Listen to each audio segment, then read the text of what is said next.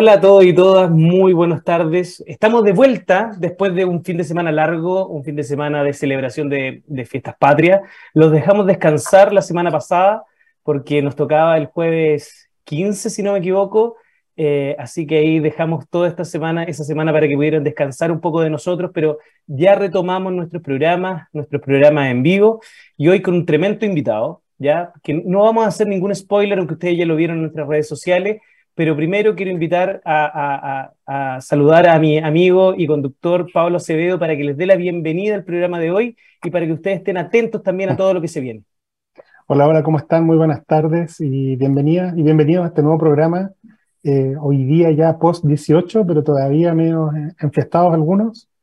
Tenemos un programa muy interesante, así que creo que sobre todo nuestras amigas y amigos que se dedican a la transferencia tecnológica les va a gustar y por ahora, eh, antes de, adelantar cualquier tema, les quería invitar a todos a sumarse a nuestras redes sociales, seguirnos. Ustedes ya saben que todos los programas quedan grabados jueves a jueves en nuestra página eh, www.divoxradio.com para que revisen nuestro programa y, todos los demás programas de nuestros amigos eh, que mm, también están en la radio y además que nos sigan en Instagram, LinkedIn, eh, Facebook, eh, Twitter, YouTube.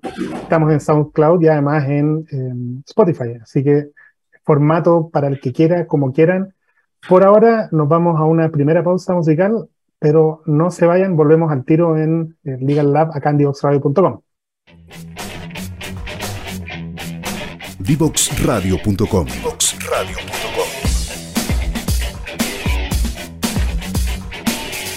Conversaciones que simplifican lo complejo.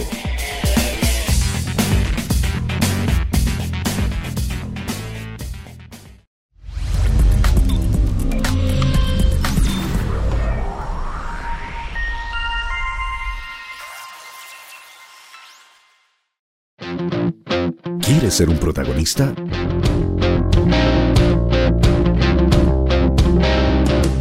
Escríbenos a invitados@divoxradio.com.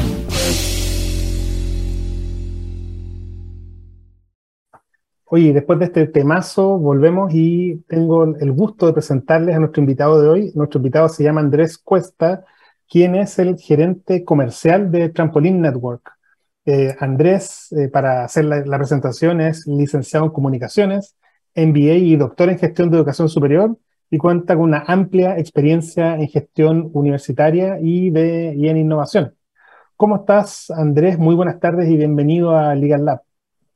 Muy buenas tardes, Pablo, Fernando. Un placer compartir este rato con ustedes aquí en Legal Lab.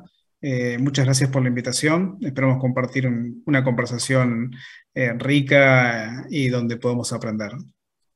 Oye, y la primera pregunta, yéndonos directo al grano, cuéntanos ¿qué necesidad vieron que llevó a que naciera Trampoline Network? Bueno, es una necesidad clásica, ¿no? Nosotros hemos visto y veníamos trabajando es la dificultad que desde los ámbitos académicos, yo vengo del ámbito académico, ¿no? Teníamos en la vinculación con, los sectores productivos, ¿no? Eh, diferentes lenguajes, eh, diferentes lógicas de funcionamiento, eh, diferentes objetivos y metas institucionales, ¿no?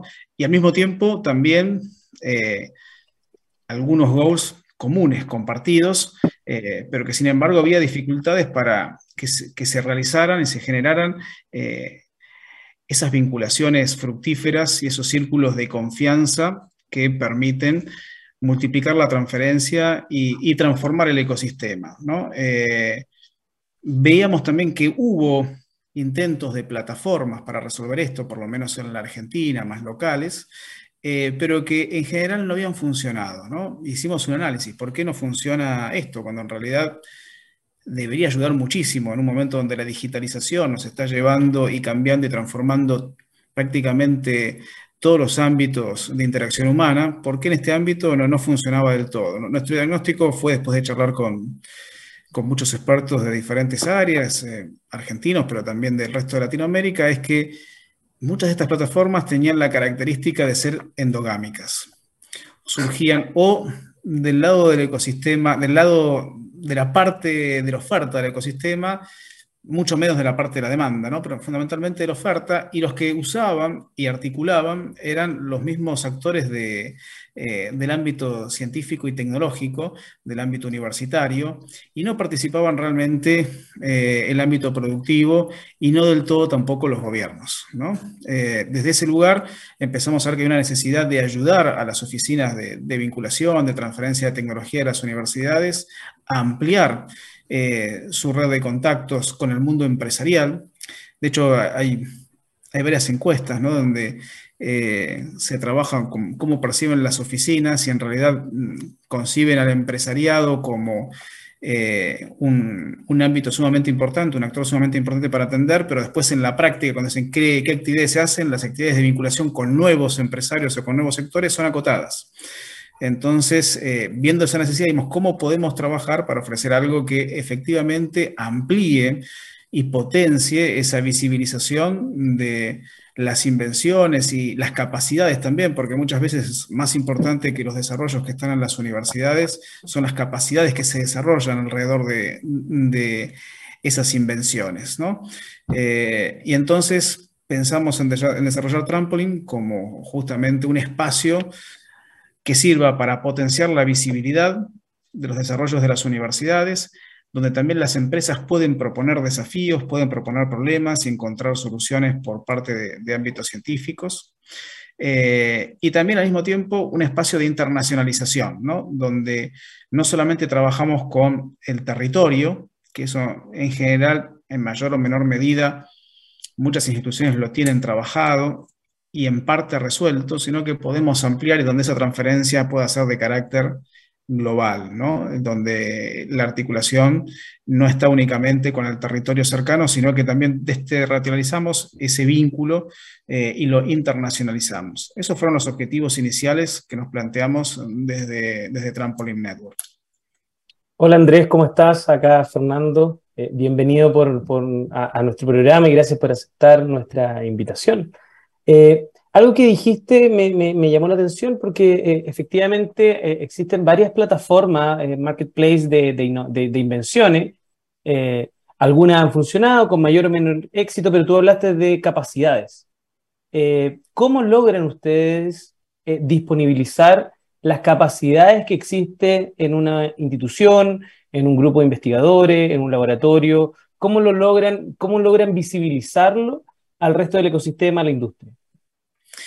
tenemos eh, dos, maneras. Por un lado, hay un conocimiento que está hoy más allá de, lo que es la plataforma en sí misma, ¿no? porque tú puedes inferir esas capacidades a partir de los desarrollos. ¿no? Los desarrollos eh, que presentan, las invenciones que están presentando, de alguna manera dan cuenta de una capacidad que está detrás que es mucho más amplia que ese desarrollo puntual. Eh, son una huella, en todo caso, ¿no? que un indicio de esas capacidades que están detrás. Eh, ese conocimiento lo vamos eh, abordando de manera interna del equipo y vamos mapeando de alguna manera esas capacidades que vamos encontrando en diferentes instituciones que muchas veces ni siquiera son del todo conocidos dentro de la misma institución. Cuando hablamos de instituciones muy grandes, pasa que ni siquiera los mismos sectores de la institución conocen todas las capacidades que están en la propia institución. Obviamente, hay algunos que sí que conocen la gran mayoría, pero no todos, y eso hace que se pierdan oportunidades muchas veces.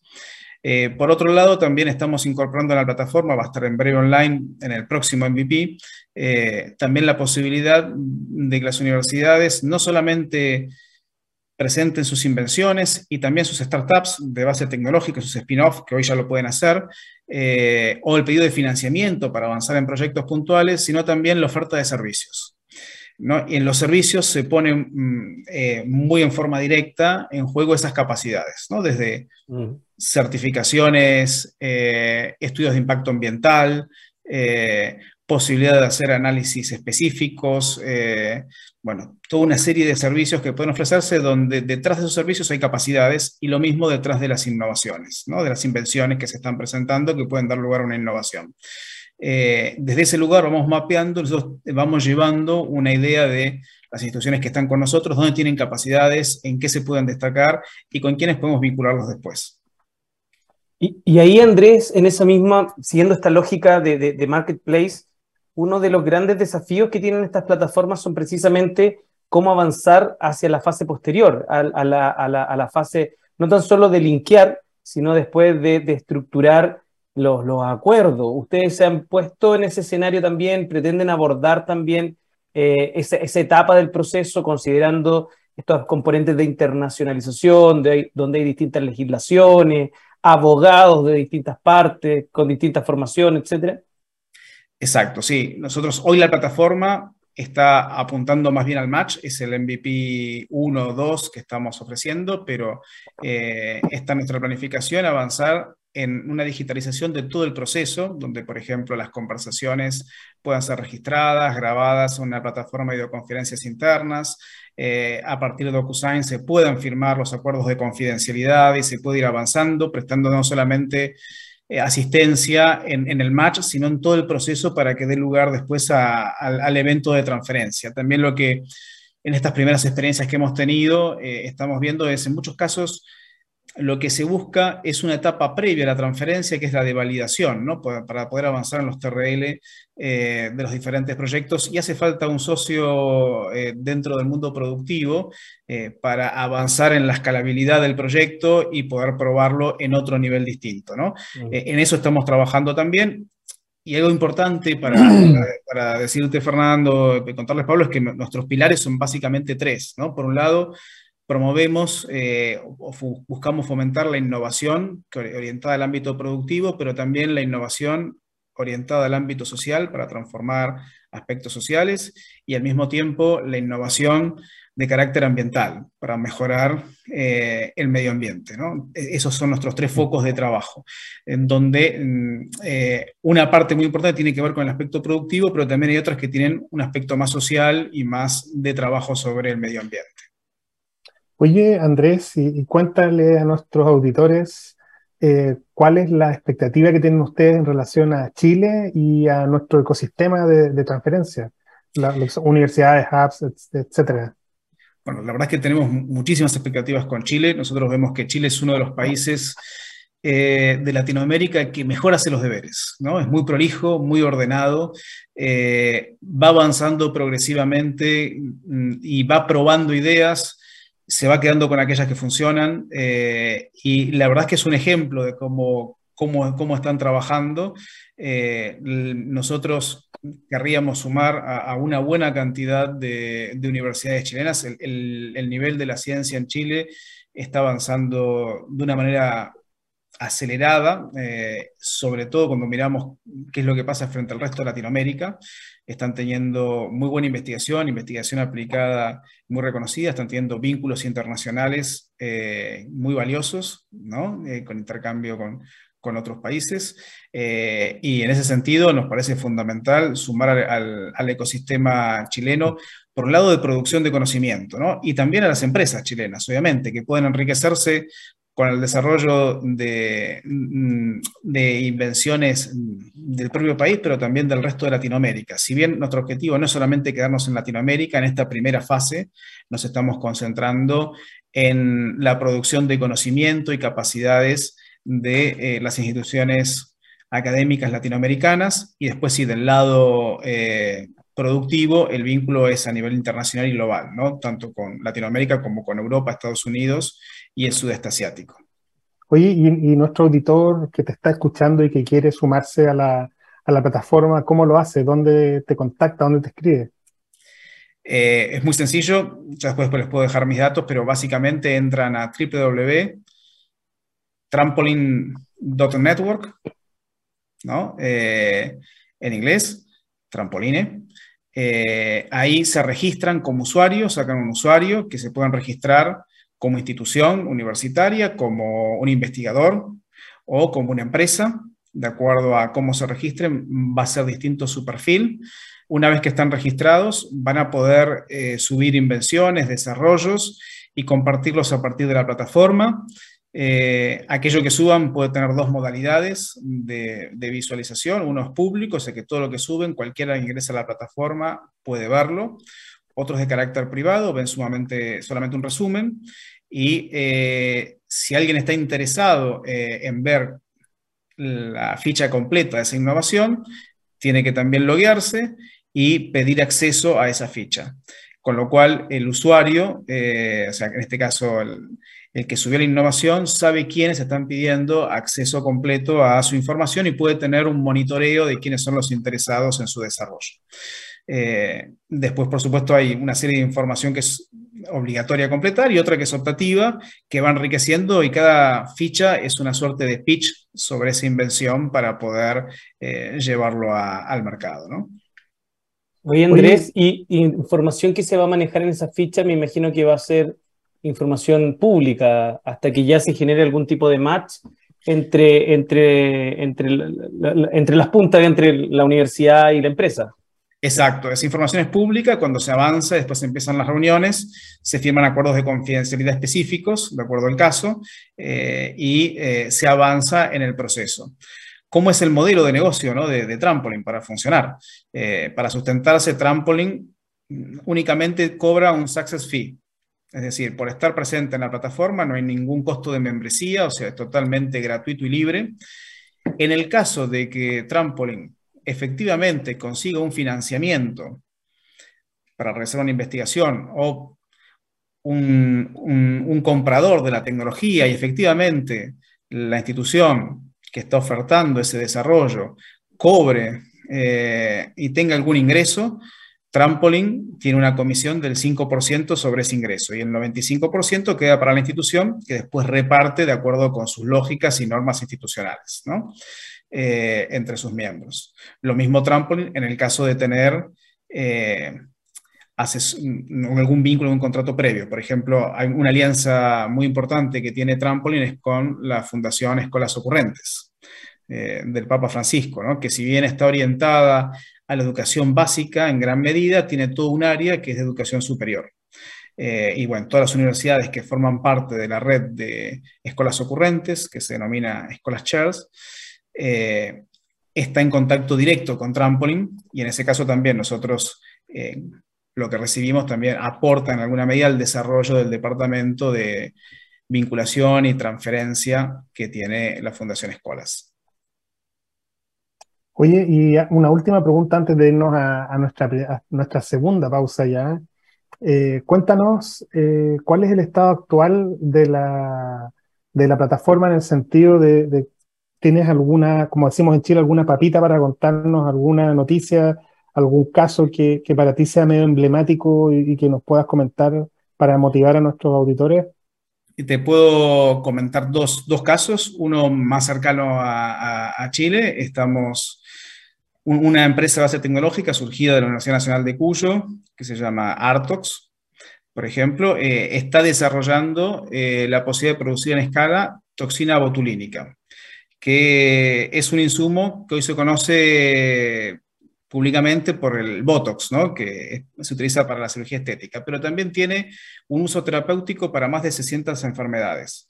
Eh, esta toxina, no es, esto no es una innovación radical, existe, hay siete laboratorios en el mundo que lo producen, o sea, en siete países se produce, y desde esos siete países se abastece a todo el mundo. Eh, bueno, aquí están a punto de poder lograr también la producción en escala a nivel local y estamos vinculando a esa empresa con un laboratorio argentino de envergadura para ver si pueden em, empezar a producirla en serie, ¿no? Eh, con un gran liofilizador. Eso por un lado. Por otro lado, también eh, otra empresa, en este caso de la Universidad Nacional del Litoral, que está más en el ámbito de, la zona núcleo de producción eh, de agricultura de la Argentina. entre sus desarrollos hay una, una empresa, se llama Infira, que está eh, trabajando y ya tiene patentada eh, un, mecanismo para volver perennes ciertos cultivos que son de ciclo anual. Eh, de manera tal que sembrándolos una vez, uno los puede tener 4, 5, 6, 7 años produciendo, con las ventajas de que cada año aumenta el rinde, el primero es igual, mejora el suelo porque se enraiza más la planta Sí modifica la biomasa, con lo cual también eh, necesita adaptaciones eh, la maquinaria de cosecha, eh, pero genera una serie de ventajas muy grandes de, orden ambiental y también economías de escala para la producción, y mayor rinde. Bueno, estamos trabajando para que esta, esta empresa de base tecnológica incipiente pueda tener su segunda ronda de capitalización y pueda avanzar a la siguiente fase de desarrollo de la empresa. ¿no? Estamos trabajando con un Capital para ver las posibilidades de inversión y que puedan seguir avanzando. Estos son como dos ejemplos que estamos trabajando actualmente con, con las dos patas, ¿no? con la oferta y con la demanda. Perfecto. Oye, y bueno, en, la conversación se nos fue volando el primer bloque, así que vamos a hacer nuestra segunda pausa, como ya les anticipé, pero no se vayan, ya volvemos con Andrés Cuesta de Trampoline Network, acá en Divox Radio, nuestro programa de Legal Lab. No se vayan. Conoce toda nuestra programación en www.divoxradio.com.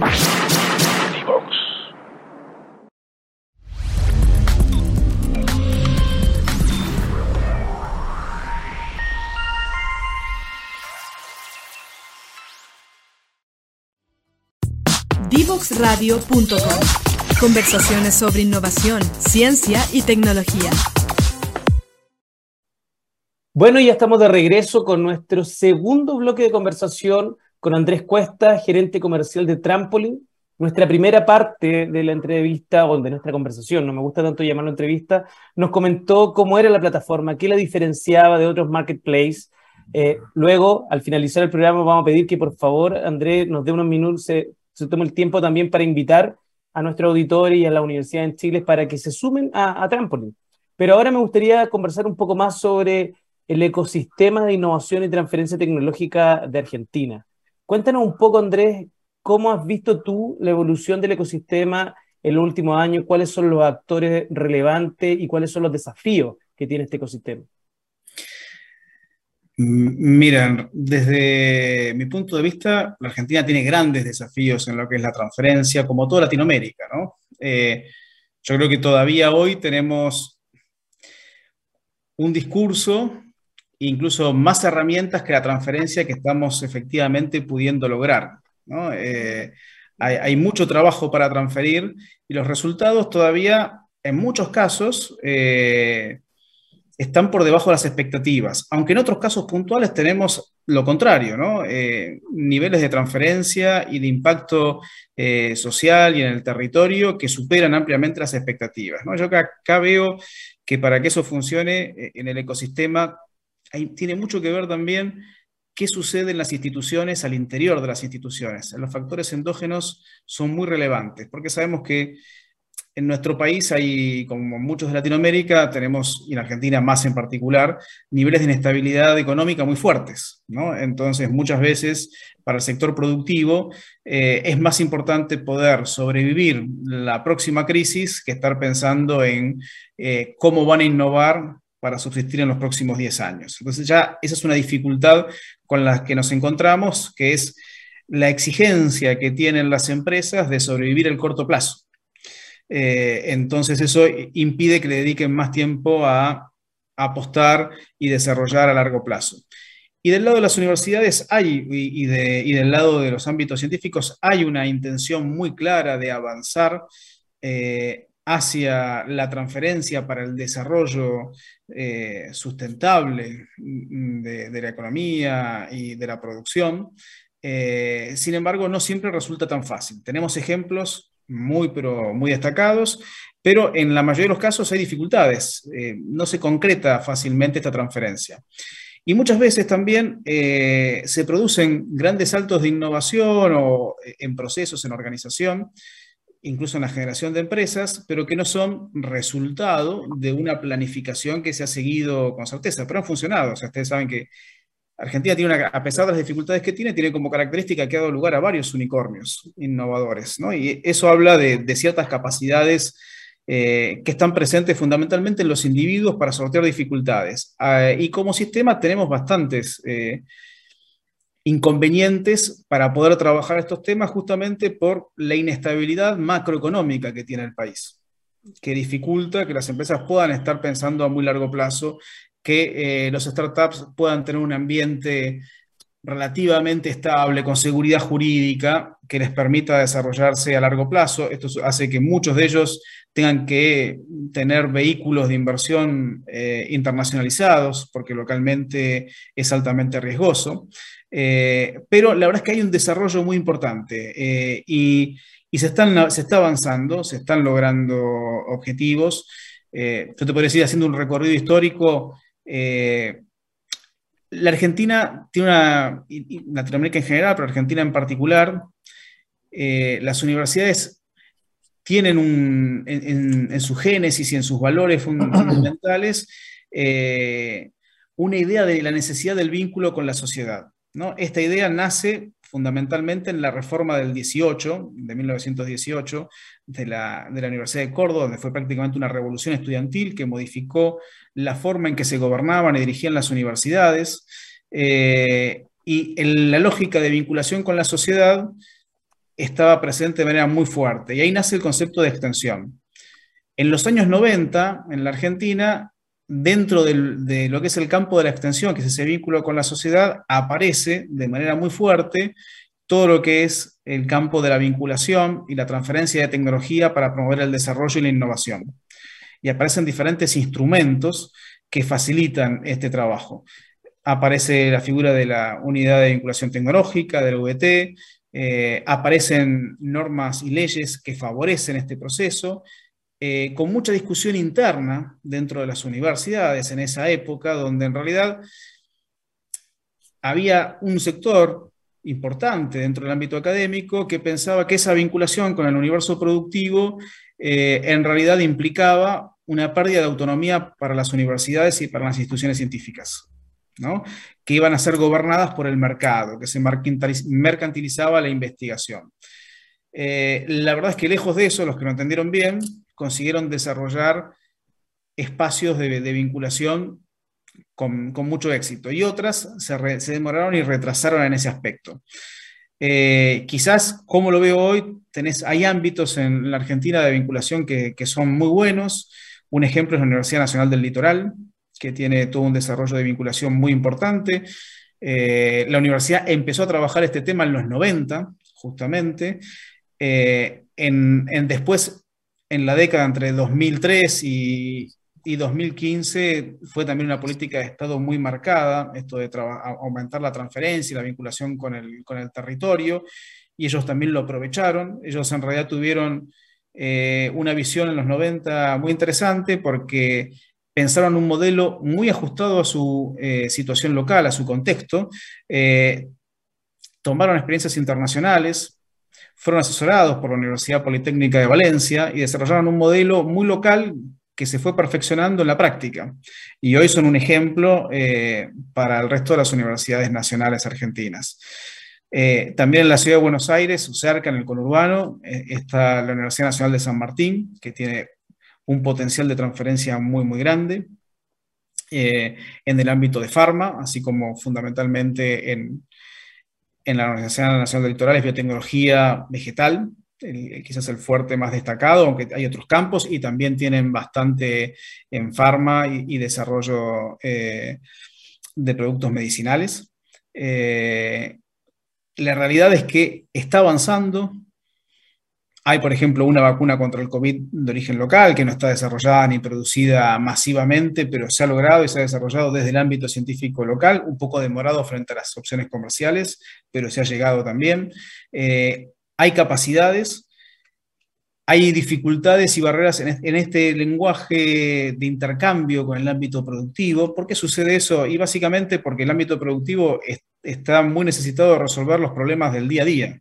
Eh, cuando uno tiene un salto de evaluatorio relativamente importante, tiene diferentes tipos de cambio, eh, tiene una inflación eh, que supera el 70% anual, esos empiezan a ser los problemas más importantes en el ámbito productivo local. Por eso mismo también desde Trampoline lo que ofrecemos es no solamente pensar para el ámbito productivo local, que obviamente es el que queremos potenciar, sino también el ámbito productivo internacional y lo que se produce en cuanto a conocimiento en cualquier país de Latinoamérica puede ser aplicado en otro lugar. Y de esa manera también promovemos que se evite la fuga de cerebros, o sea, la innovación se puede generar localmente y transferirla internacionalmente en cualquier lugar del mundo, donde realmente sea conveniente la producción de ese fenómeno, eh, de ese desarrollo. ¿no?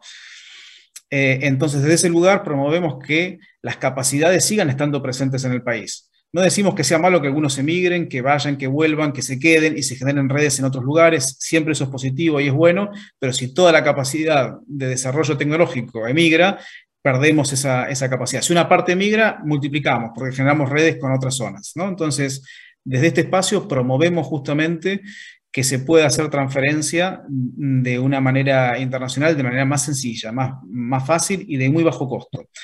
Eh, promoviendo redes de contacto y también de interacción, interacción y colaboración. Eh, ese es un poco nuestro rol. Eh, y bueno, desde ese lugar queremos colaborar con la Argentina, pero también con el resto de los países de Latinoamérica. Ustedes saben que Latinoamérica, en términos de producción de conocimiento, tiene aproximadamente entre el 3 y el 4%, si medimos por los indicadores bibliométricos de papers publicados en, las grandes bases. Sin embargo, eh, en términos de patentes, eh, apenas llegamos al 1%. ¿no? Hay, una, hay un gap muy grande. Ese gap, en realidad, eh, en gran medida se cubre con transferencia ciega, que estamos haciendo desde Latinoamérica sin, sin ni siquiera darnos cuenta. ¿no? Instrumentos como Trampoline permiten justamente que esa transferencia ciega no se pierda totalmente, sino que se pueda potenciar incrementar ese gap y gran parte del conocimiento que se produce, volcarlo, que es conocimiento aplicado, volcarlo al ámbito productivo eh, de una manera más ordenada donde todos se beneficien y, eh, cada parte reciba lo que le corresponde. Ese es un poco nuestro objetivo y nuestro, nuestro rol como plataforma. Andrés, oye, y dentro de lo que son las políticas de desarrollo e incentivo de, Argentina, te hago una pregunta pensando en, cómo nosotros eh, como nosotros lo, hemos visto en Chile. Hubo políticas de desarrollo de oficinas de transferencia y licenciamiento, eh, estímulos a los investigadores que generaban inventos para ser eh, retribuidos con parte de las utilidades que se paguen con, con, eh, por efecto de royalties y otros temas de transferencia. y hoy en día está de manera más incipiente, pero con muchas ganas, eh, comenzando una, una, tendencia bien fuerte en las universidades de eh, generar, incentivar empresas de base científica y tecnológica. y, si bien hoy día no, no, hay incentivos claros porque se están creando las políticas, no hay una transversalidad, sí vemos muchas empresas de, estas de base científica y muchas de ellas con tener, que tienen esta ambición de, de ser startups con impacto mundial y convertirse en unicornios. ¿Cómo, ¿Cómo, ha evolucionado este tema de las políticas, los incentivos, políticas universitarias, empresas de base científica y tecnológica en Argentina? Creo que eso es una tendencia global, ¿no?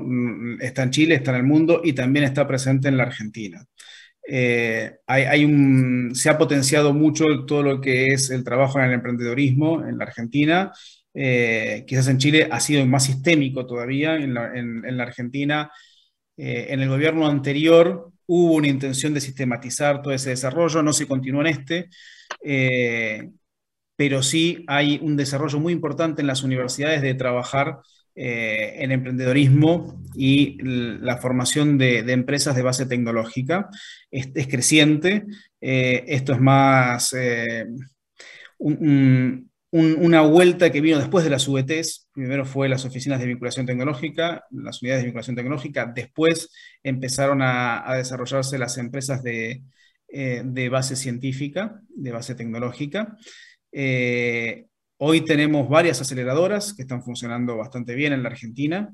Eh, y en realidad esto es una tendencia global porque para las, las grandes empresas muchas veces resulta más sencillo, en todo caso, eh, adquirir una empresa incipiente, naciente, que es innovadora, que innovar desde, el interior, o adquirir una, licenciar una tecnología y aprovecharla, ¿no? Eh, con esa lógica, por ejemplo, está Station F en, Francia, ¿no? Eh, que son un, conjunto enorme de pequeños emprendimientos, muchos con impacto social muy fuerte, porque se trabaja con, con actores sociales o sectores sociales de muy bajos recursos eh, y que están financiados por grandes empresas y esos emprendimientos, algunos probablemente prosperen y sean adquiridos por esas grandes empresas más adelante. Y al mismo tiempo, aunque no sean adquiridos, algunos pueden llegar a convertirse en sí mismos en grandes unicornios, ¿no? sin tener que, pasar por eh, una adquisición o una compra.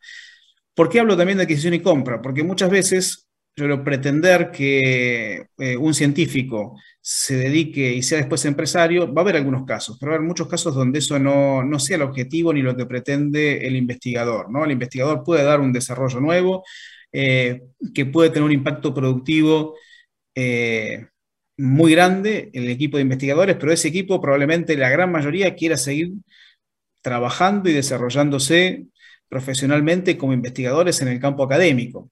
Entonces, pueden estar en esa etapa inicial de formación pero después transferir eh, ese spin-off eh, a, un grupo que lo quiera gerenciar eh, y puedan llevar el management de una manera profesional y ellos volver y continuar con otro desarrollo ¿no? y, preparar el nuevo startup que va a surgir a posteriori. Eso en mi experiencia lo he visto, es como un elemento clave porque hay muchos científicos que dicen, no, yo me muero si después tengo que trabajar rutinariamente en una empresa no quiero eso. A mí me motiva la curiosidad, hacer cosas nuevas, estar probando. Y bueno, es que arrancó y funcionó, ya que estoy pensando en hacer otra cosa distinta, nueva. Bueno, perfecto. Eh, hay que llevarlo para ese lado y tenemos que tener los mecanismos para que esas empresas de base tecnológica puedan dar el salto en sus segundas etapas y tener un management profesional y el equipo científico no necesariamente tiene que quedarse por ese lado, puede estar empezando a trabajar en la próxima. ¿no? Eh, algunas aceleradoras lo han comprendido muy bien eh, y, trabajan de esa manera. Eh, y creo que ese es el camino, ¿no? Más allá de que después pueda surgir una empresa muy grande desde esa pequeña empresa de base tecnológica o una empresa más grande la termina absorbiendo para quedarse con esa tecnología innovadora y desarrollarla en el marco de, un holding más grande. Los dos caminos son viables y los dos caminos promueven el desarrollo eh, local e internacional. Andrés, ya una de nuestras últimas preguntas, porque también queremos darte tiempo para que tú invites a, a nuestro auditorio a sumarse a la plataforma. ¿Cómo lo ha hecho Argentina y la Universidad Argentina con los temas de propiedad intelectual? ¿Cómo es a nivel, tú, tú decías que representan eh, con impacto cerca del 1%, y en general en Latinoamérica ha sido así, la, como generamos buena ciencia, pero no se ha traducido eso también en, patentes que tengan ese, ese, mismo impacto. ¿Cómo lo hace Argentina? ¿Le ha impactado el hecho de no estar en PCT? ¿Han sido algo más estratégico? ¿Cómo lo han hecho con la internacionalización de las patentes universitarias de Argentina? Bueno, eh, Argentina no está en el PCT, la verdad pierde muchísimas oportunidades, ¿no? Eh, es, una gran contra que tiene, que tiene Argentina. Eh, y lo que hacen las universidades más desarrolladas es las oficinas de vinculación y algunas aceleradoras también trabajan después con las empresas de base tecnológica o, con los equipos patentando internacionalmente los desarrollos que han logrado, pero un costo muy alto, con, grandes dificultades, eh, y eso hace también que se potencie justamente la transferencia ciega de la que hablábamos antes. ¿no? Eh, porque las dificultades para proteger la propiedad intelectual de ciertos desarrollos facilita que después sean apropiados eh, productivamente en otros lugares que tienen mejores condiciones para llevarlos a la práctica.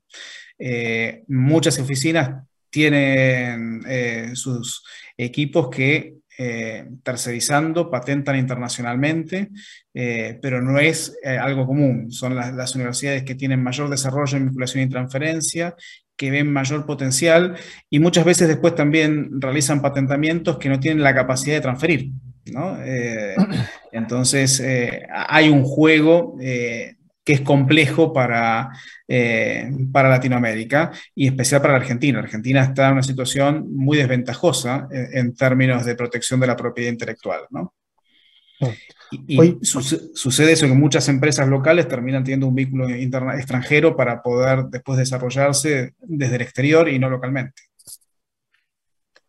Oye Andrés, ya nos queda el, último minuto de programa y quería pedir si pudieras tú eh, invitar a las universidades chilenas para que se sumen a la plataforma y, darle todos tus datos de contacto y invita también a todos los, otros creadores de, innovación para que se sumen. Por supuesto, los invitamos a todos a subirse a, nuestra plataforma. Pueden ingresar en www.trampolin.network. Eh, mi mail es andres.cuesta.trampolin.network. Trampolin eh, se escribe con una E al final, trampoline, por las dudas. Si podemos después poner algún grafo, sería fantástico. eh, o lo podemos compartir a través de las redes sociales. Eh, y cualquier duda que tengan me pueden escribir, podemos generar una reunión virtual eh, y hacer juntos una primera subida de, de, innovaciones, invenciones, para que puedan ver cómo funciona la plataforma. Incluso también pueden subir alguna startup que esté buscando una ronda de financiamiento. Después los contactamos y profundizamos en el conocimiento, esa tecnología, esas capacidades para poder hacer push en la vinculación. Perfecto, tremendo. Oye, y en nombre de la radio de eh, divoxradio.com y de Fernando y mío, te queremos dar las gracias por compartir este espacio con nosotros y bueno, dejarte invitado para un futuro programa también para ver cómo te ha ido la implementación ya con todo en Chile de, de aquí a algún tiempo. Así que muchas gracias Andrés por haber venido a nuestro programa. Un placer Pablo, Fernando, les agradezco mucho la invitación. Le he pasado muy bien con ustedes y espero volver a verlos eh, en algún momento en el futuro. Un abrazo muy grande y un saludo desde Buenos Aires a toda la audiencia chilena y latinoamericana. Estupendo. Hoy nosotros nos vamos a nuestra tercera pausa musical y ya volvemos acá con Fernando para el cierre de nuestro programa. Así que no se vayan. Divoxradio.com Codiseñando el futuro.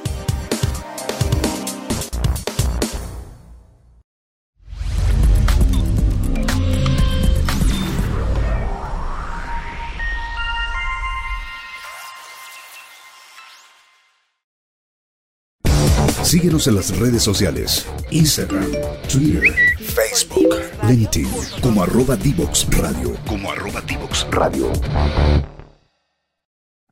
Y bueno, terminamos otro programa eh, con un muy buen invitado. Andrés nos habló sobre un servicio muy interesante de antena para la comercialización de propiedad intelectual. Tenemos algunos amigos también en Chile que, que tienen algunas plataformas similares. Los podemos mirar también, Fernando. Se, se, estaba pensando en eso, pero muy interesante lo que están haciendo en Argentina, lo que están haciendo en Chile.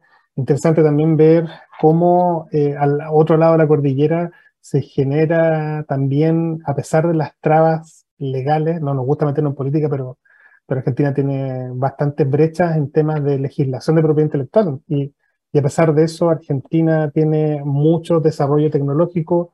¿Para qué decir? Con todos los temas económicos que tiene Argentina, tiene más unicornios que Chile Así que siempre es interesante tener esa perspectiva y ver cómo nuestros amigos argentinos están siempre dándonos, eh, dando la pauta y mostrándonos cómo se puede hacer emprendimiento, innovación, gestión de la propiedad intelectual de la forma como ellos lo hacen. Eh, nosotros tenemos a una Corfo que ellos no tienen y que nos ayuda bastante, eh, menos mal que así es, porque si no yo creo que estarían ahí, pero quizás cuántos años luz más adelante que nosotros. Eh, siempre es bueno eh, considerar las buenas prácticas eh, y bueno, eh, los quiero dejar invitada, invitados para el próximo jueves. Eh, no sin antes darle el paso a Fernando para que nos dé el cierre final. Fernando. Muchas gracias, Pablo, y, me sumo también a tus palabras. Yo creo que siempre uno, uno de los sellos de, nuestro programa eh, es mostrar también este contexto más latinoamericano. Si lo recuerdan, hemos tenido invitados de Colombia, eh, hemos tenido también invitados de Argentina, de Brasil también tuvimos en su momento. Entonces, la idea nuestra siempre es mostrar este sello de cómo eh, los ecosistemas de innovación y transferencia tecnológica se han ido desarrollando en Latinoamérica, cómo han ido también encontrando su propio camino, han ido evolucionando a sus propios ritmos y también con sus propios problemas. Y eso es un poco lo que pasa también en Argentina tienen tremendo potencial, tienen algunos eh, problemas como que nos comentaba el mismo Andrés respecto a la propiedad intelectual, sin embargo, eh, también tienen unas ventajas tremendas, desarrollo tecnológico de primer nivel, como también ocurre en otros países de, Latinoamérica. Así que eh, recuerden, aquellos que no nos, pueden, no nos pueden ver en vivo, seguirnos en nuestras redes sociales, recuerden que nuestros programas quedan disponibles en la página web de divoxradio.com, también quedan disponibles en YouTube y, en, Spotify. Y re, seguirnos en nuestras redes sociales, LinkedIn, Facebook, Twitter e, Instagram. Así que nos vemos, nos vemos hasta la próxima semana, los esperamos, que tengan un buen fin de semana, eh, reponedor post 18, eh, ya entramos a segundo día de primavera, o primero, no, segundo día de primavera, así que eh, que les vaya muy bien, buena tarde y nos vemos pronto.